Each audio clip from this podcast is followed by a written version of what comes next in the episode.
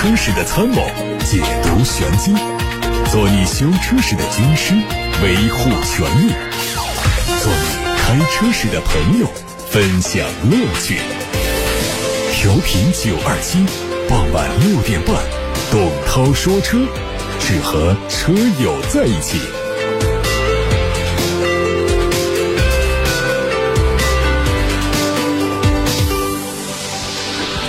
各位好，欢迎听董涛说车，我是董涛。看新闻，日前，中国汽车工业协会副秘书长表示，燃油车购置税减半政策对六月份以来的市场推动作用非常明显。如果没有这项政策推动呢，今年的传统燃油车市场会更差。陈世华呼吁继续执行燃油车购置税减半政策，或者是征收百分之七点五的燃油车购置税，以推动政策平稳推出。他认为，如果明年燃油车购置税减半政策彻底推出的话，今年四季度就会出现翘尾的现象，年产销都不会有大的增长，但是呢，会在年底出现一个上升，也会导致明年的销量严重下滑，甚至是断崖式的下滑。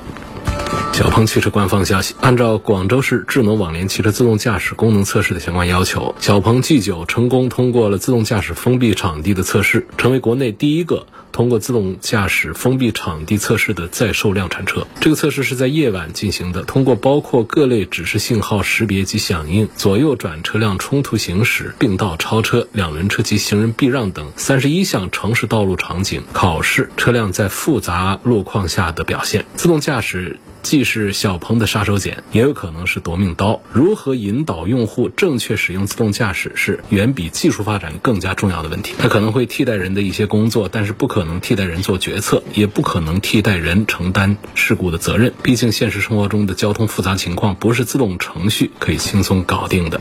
网上传出了一组新款极氪零零一的路试照片，透露了一些局部的细节。从图片看呢，外观最大的变化是车顶配上了激光雷达，布局和未来的 ET 七以及理想 L 九等车型类似，估计也会升级辅助驾驶相关硬件。另外呢，前杠两侧的进气口面积更大，前唇的造型更加犀利。根据规划，极氪将在明年的二季度推出搭载麒麟电池版本的零零一，续航里程会轻松超过一千公里。综合来说，新款的零零一可能会同时搭载激光雷达和麒麟电池，估计新款的售价可能会大幅度上调。比亚迪护卫舰零五的最新照片再次出现，这车是比亚迪海洋网军舰系列打造的第二款 SUV，预计将定位 A 加级的紧凑型 SUV。谍照上可以看到，外观延续了军舰系列的家族风格，前格栅的造型和驱逐舰零五非常相近，车尾融合了跨界造型风格，采用了和护卫舰零七类似的贯穿尾灯，内饰是蓝白灰三色拼接。配备悬浮式的全液晶仪表、旋转式的中控屏，方向盘也跟驱逐舰零五相同。目前官方还没有发布动力信息，猜测会和宋 Pro DM-i 共用系统，由 1.5T 发动机加电动机来组成。再有媒体报道说，哈弗 H Dog 插混版本会在今年的四季度上市。这个车的整体造型和大狗的硬派风格相近，前格栅中网周围有密集的镀铬装饰，还很新颖。英文的 logo 变成了蓝底的样式，车尾造型饱满敦实，圆形的尾灯加入横向的灯带。尺寸方面，车长四米七零五，内饰方面有大量的皮质面料包裹，配备十二点三英寸的仪表盘和十四点六英寸的悬浮式中控屏。有经销商爆料说，一汽丰田的全新。MPV 格瑞维亚会在本月下旬开始预售，十一月份上市。作为广汽丰田塞纳的姊妹车型，两台车的整体造型基本一样，只是前脸的中网略有不同，采用了黑色的蜂窝状结构，保险杠的两侧带有通气口。因为新车并没有悬挂皇冠的车标，所以说如果只是从尾部造型来看呢，还是很难区分跟塞纳的区别。至于内饰、座椅布局、配置和动力方面呢，显然是和塞纳高度一致。目前一汽丰田只申报了两驱版本，但是传言。说还会推四驱的版本。新款的奔驰 GLS 目前正在海外做最后的道路测试，最快在年前发布，明年初开始交付。测试车主要在前包围和车尾做了一些伪装，前中网和包围处似乎都会采用新的细节。车尾主要对灯组的造型做了升级优化。外媒透露说，车内会提供更加丰富的个性化的定制选项，并且内置有最新版本的 MBUX 车机系统，车身的尺寸也会有小幅度的提升。作为改款，动力据说除了沿用现款的配置之外呢，还可。可能会用上 2.0T 的四缸发动机。丰田汽车在最近的一份声明中说，使用它的远程车载信息通信服务的约三十万客户的个人信息可能被泄露了，包括电子邮件的地址和客户的编号。对此，丰田中国的相关负责人表示，这个情况是在日本发生的，跟中国没有关系，主要是使用丰田这项服务的客户邮箱地址和内部管理的号码被窃取，别的信息都没有受到影响。相关机构预测，目前全球市场搭载智能网联功能的。新车渗透率大约有百分之四十五左右，估计到二零二五年会达到将近百分之六十的市场规模。随着智能汽车的不断普及，数据安全正在成为影响消费者买车决策的重要因素。在数据安全和个人隐私保护方面做得更好的企业，可能会赢得新一轮的竞争优势。俄乌冲突影响之下，日产汽车宣布将正式退出俄罗斯市场，在俄罗斯子公司的所有股份将作价一欧元转售给俄罗斯汽车引擎中央科学研究所，预计约合人民币四十九亿元的非正常亏损。俄罗斯工业和贸易部表示，日产有权利在六年之内回购它的股份，这也为日产重返俄罗斯市场留下了后路。在俄乌冲突之下，本来已经在俄罗斯市场上完成布局的法系、日系、韩系品牌不得不悉数退场，包括福。特、特通用、宝马、大众、保时捷、奔驰等德美系品牌宣布在俄罗斯停产停售。一度占据了俄罗斯车市近百分之十份额的雷诺已经率先离场，丰田和日产紧随其后，而马自达也正在考虑退出市场。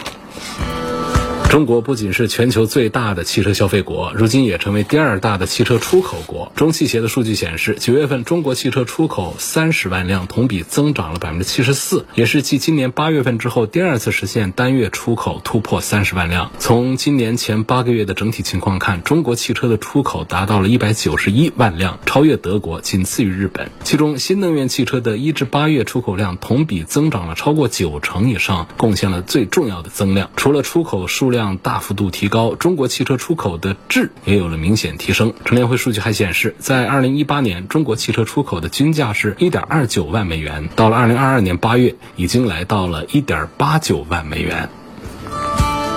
好，各位刚才听到的是汽车资讯。我们先看来自八六八六六六六六的话题啊，有网友说，我订了一个雪佛兰的开拓者，但身边的朋友都说这个车油耗大，故障率高，希望能够帮我点评一下。这个开拓者总共才没卖几台，我们身边就有那么多朋友在用过它吗？是不是凭着自己的印象在说话？我不觉得我们订一辆，身边马上就可以找到开这个开拓者的朋友。所以，因此我认为你身边朋友说这个车油耗大呢，多半是凭着对过去通用车的一种。印象而来的早些年的就不说太早啊，就是十年八年的雪佛兰的一些车子，那确实是耗油量是比较大的。比方说科帕奇，现在街上还好多科帕奇在跑。那个时代的车子，这也就不远嘛，也就十来年功夫，油耗是比较大的。用那个二点四的发动机，配个六 AT 的变速箱，本身呢，通用就不擅长做发动机和变速箱的匹配工作，不像大众，不像日系的车做的那么的精良。在匹配这个功夫上是欠缺一点，包括自己家做的这个九 AT 变速箱出来之后也配的不大好。其实变速箱本身的设计、研发，包括制造、物理上的一些东西都做的没问题，但是呢，跟不同的发动机匹配的时候，这个功夫就总是不到位。那么说到这个也是一样的，就是说这个雪佛兰呢，刚才讲它过去的一些老的产品呢，它就是有油耗比较高的这么一个坏名声。这个名声到现在，其实雪佛兰的车已经卖的并不多了，尤其像开拓者这样尺寸。比较大的 SUV 本身在市场上它就不是太走量的，我们大量的人就听到了这个车之后呢，就是凭印象在说话。我要说的中心思想就是，其实通用家族现在的 2.0T 动力配 9AT 的变速箱，这个油耗问题上大家都不用担心，一定不比其他品牌的更费油，甚至是比很多品牌的要更加的节油。我说它的问题来自于哪？还是刚才讲的，就是它发动机和变速箱的匹配做的不是太好。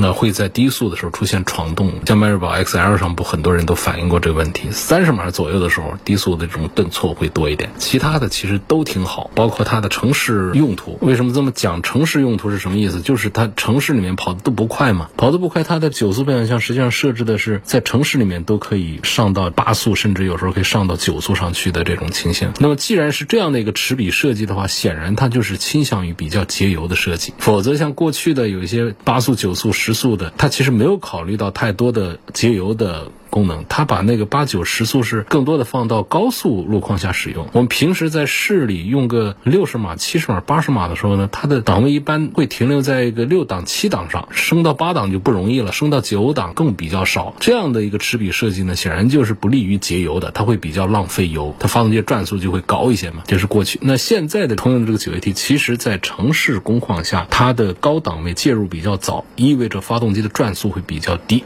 发动机转速只要低。那么它的油耗就会降下来。所以我说这么多呢，就是想表达一个意思。其实这个开拓者没卖几台出去。如果你身边朋友都说这个车油耗大的话，他们都是在凭印象说话。如果你单纯的论油耗的话，开拓者的油耗不会让你失望。我们不说工信部的油耗，说是七升多油，那也不现实。尤其像 NEDC 工况下的这种油耗标准，那是很不准的。要说 WLTC 的油耗呢，还稍微强一点。在这个官方发布的体系之下，都没有超过八升的。我们说这种情况不行，得加个两升。十升。还加个两升，十二升。作为一个五米长的自重能够达到两吨半的一个 SUV 来说，如果是十二升的油耗，在城市综合路况下，我觉得你千万不要觉得这是一个油老虎，千万不要觉得这是一个很费油的车，这非常正常了。我们很多轿车只有两吨左右的，甚至是两吨以下的，在综合路况下的油耗也超过十升。如果是只是问我油耗的问题的话，我就给你这个解释，就不用多聊。这个朋友呢，他还提到了，就是希望能问一下别克的昂科科。奇这款车怎么样？在上汽通用旗下的这两个品牌，一个是别克，一个是雪佛兰。那么他们生产的车呢，基本上都是大同小异啊，都会找到这种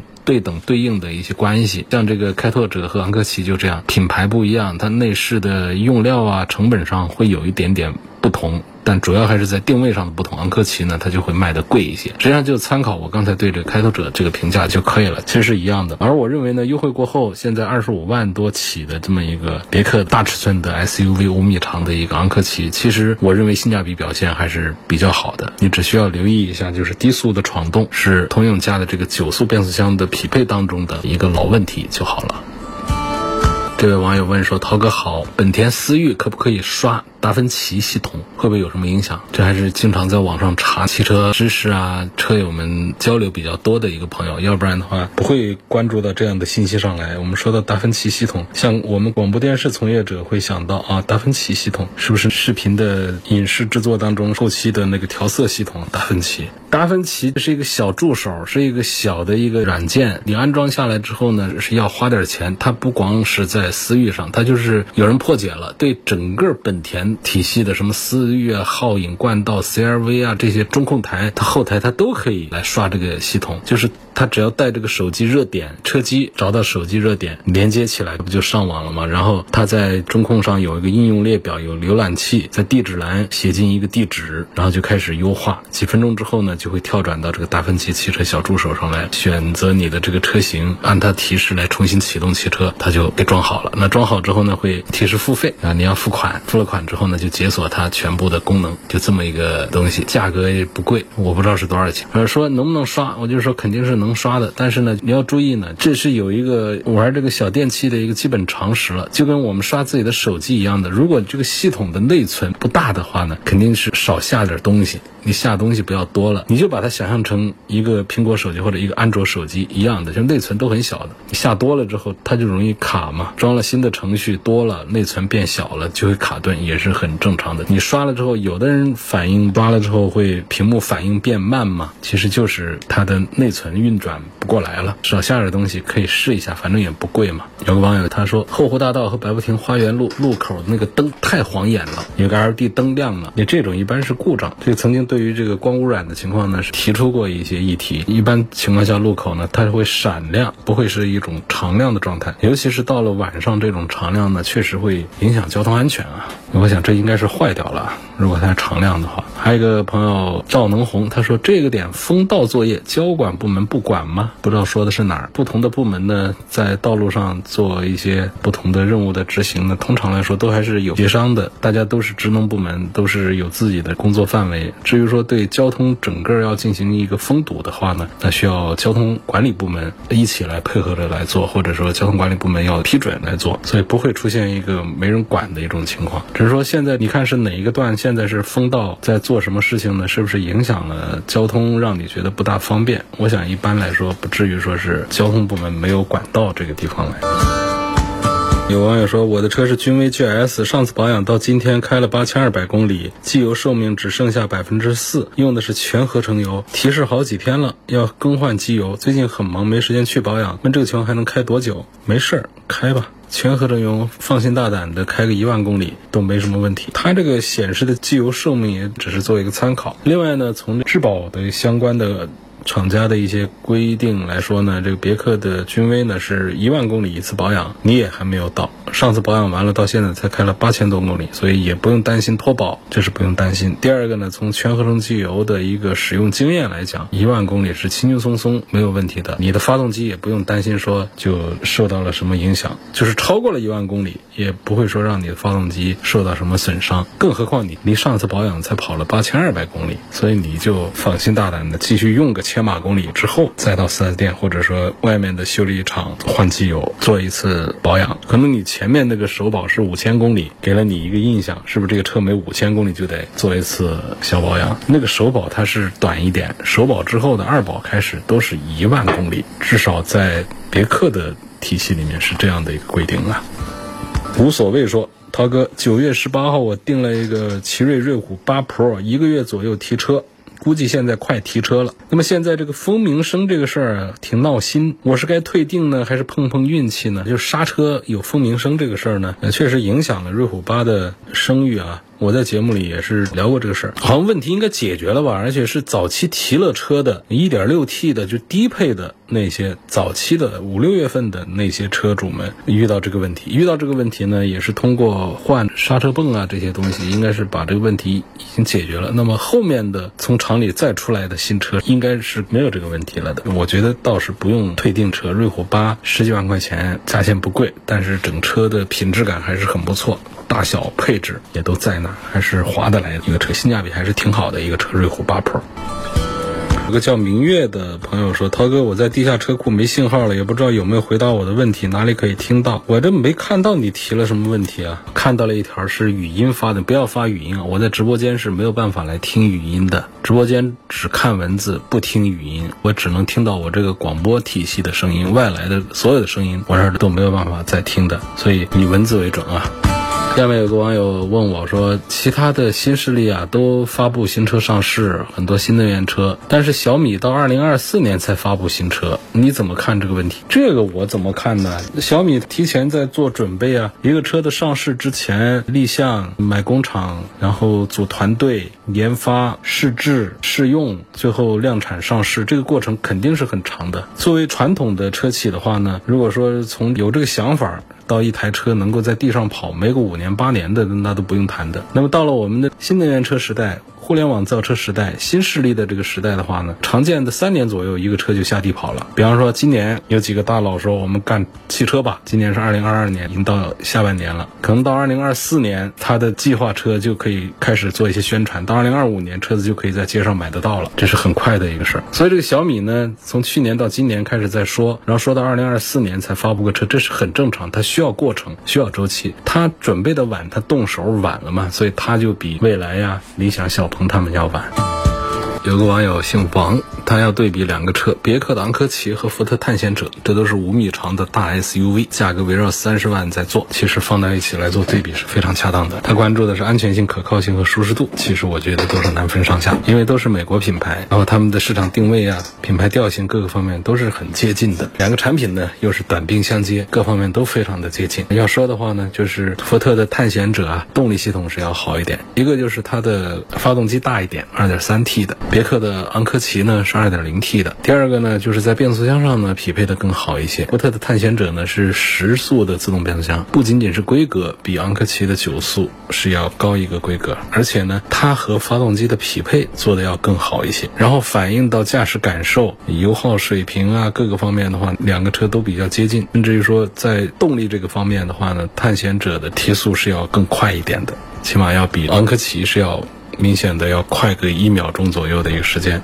当然这个都不重要啊，我们开这些车也不做这方面研究的，没有意义的。总体就讲这个车子在舒适啊，在配置啊各方面做的都怎么样。从目前来看，如果说不论价格的问题的话呢，我还是赞成福特的探险者要多一点。但是探险者刚出来，价格呢三十万以下你买不到。但是别克的昂科旗呢，它这个优惠幅度目前是做的比较大的，现在基本上就是二十几万来买昂科旗，你买它的顶配也就才三十万。我觉得从性价比的角度，你比方说像这昂科旗的顶配六座的 iVR 这个版本，可能就优惠几万块钱，三十万出点头，三十一万就可以把它拿下来。iVR 这整个车内的豪华感、内饰的这种舒服、这种档次感，包括它六个座位，相对于探险者在车内的空间的布局各个方面，它都做得更加的恰当合理一些。所以，其实我会推荐别克的昂科旗的。高配艾维亚版要多一点，我平时一般是推低配会比较多，因为这个车别克体系下，不管是 GL 八也好啊，还是昂科旗他们做的 iVR 版和普通版比，那里头档次感真的会不一样，所以我会推荐买顶配的昂科旗，要比买最低配的福特的探险者，他们可能花的是一样的价钱，但是获得感是要更强大一些的，车的档次感是要感觉不同的，会觉得昂科旗档次更高一些。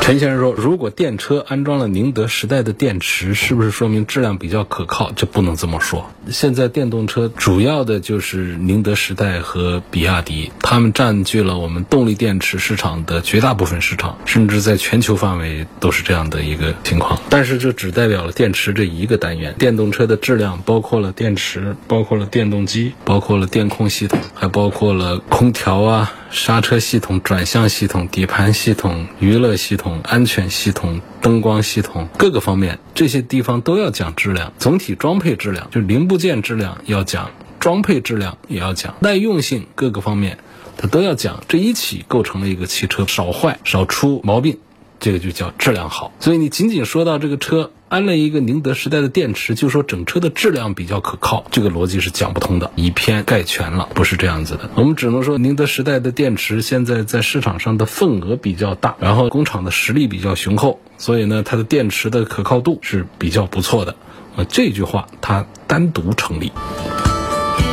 问奥迪 A 六跟奔驰 E 级、宝马五系该怎么选？这是一个老话题了。其实产品力非常的接近，但是呢，奥迪 A 六就是价格优势要更大一些。奥迪现在跟奔驰、宝马的价格差异、销量差距是越来越大。刚看一个数据，就是说到 A 六同比来说，宝马的五系和奔驰的 E 级今年的前八个月都相对去年的前八个月出现了正增长。销量上的，但是就这个 A 六，它是一个负增长。负增长的意思就是下滑，没有去年卖的好。那么奔驰的 E 级、宝马的五系都出现正增长的时候，奥迪的 A 六只是相对去年负增长了一点吗？还不是，竟然是下滑了百分之三十五。这个在行业里面，这是一个挺吓人的数字，几乎不是一个什么好兆头。所以这就是在对比 A 六和五系和 E 级的时候，当然说一个车的销量下滑，它不单纯是一个车的一个问题了，可能涉及到是这个车的营销问题，涉及到。整个品牌这方面的问题，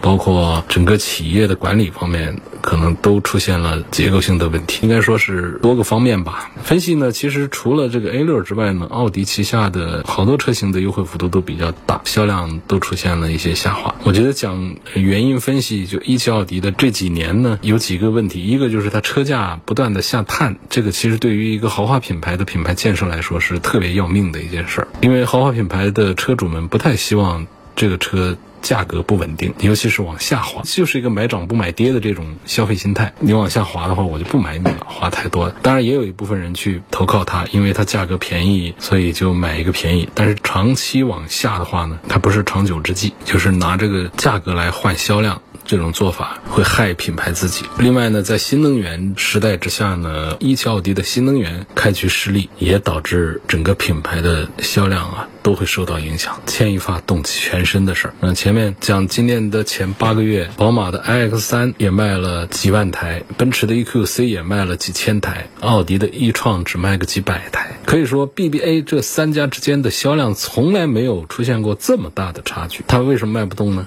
？e 创。定价太高还是产品力太低呢？当然这个就很复杂了。首先说这个价格呢，定的比 X 三啊、Model Y 都要高，六十万价格，谁愿意来尝试一下大众体系的纯电呢？另外呢，从续航里程啊、加速性能啊、豪华科技方面呢，它也没有什么卖点。你包括它的小车 Q2L 一创，起售价二十几万，续航两百多公里，慢充七八个小时，人家隔壁左右续航都到五百了，你才两百，这怎么好意思呢？所以这接二连三的失利之后呢，一汽奥迪也意识到纯电动车不能这么玩，所以它的第三款纯电动车 Q4 一创，但是来晚了，现在来不及了，机会的窗口啊，就那么一会儿打开，然后就关上了，还有其他一些原因吧，就不多说了，反正就是这么一个情况。我们今天就说到这儿吧，感谢大家收听和参与晚上六点半到七点半直播的董涛说车，错过收听的欢迎通过董涛说车的全媒体平台收听往期节目的重播音频，他们广泛的入驻在微信公众号、微博、蜻蜓、喜马拉雅、九头鸟车架号、一车号、微信小小程序梧桐车话等等平台上都有董涛说车的专栏，还可以加粉丝群，通过微信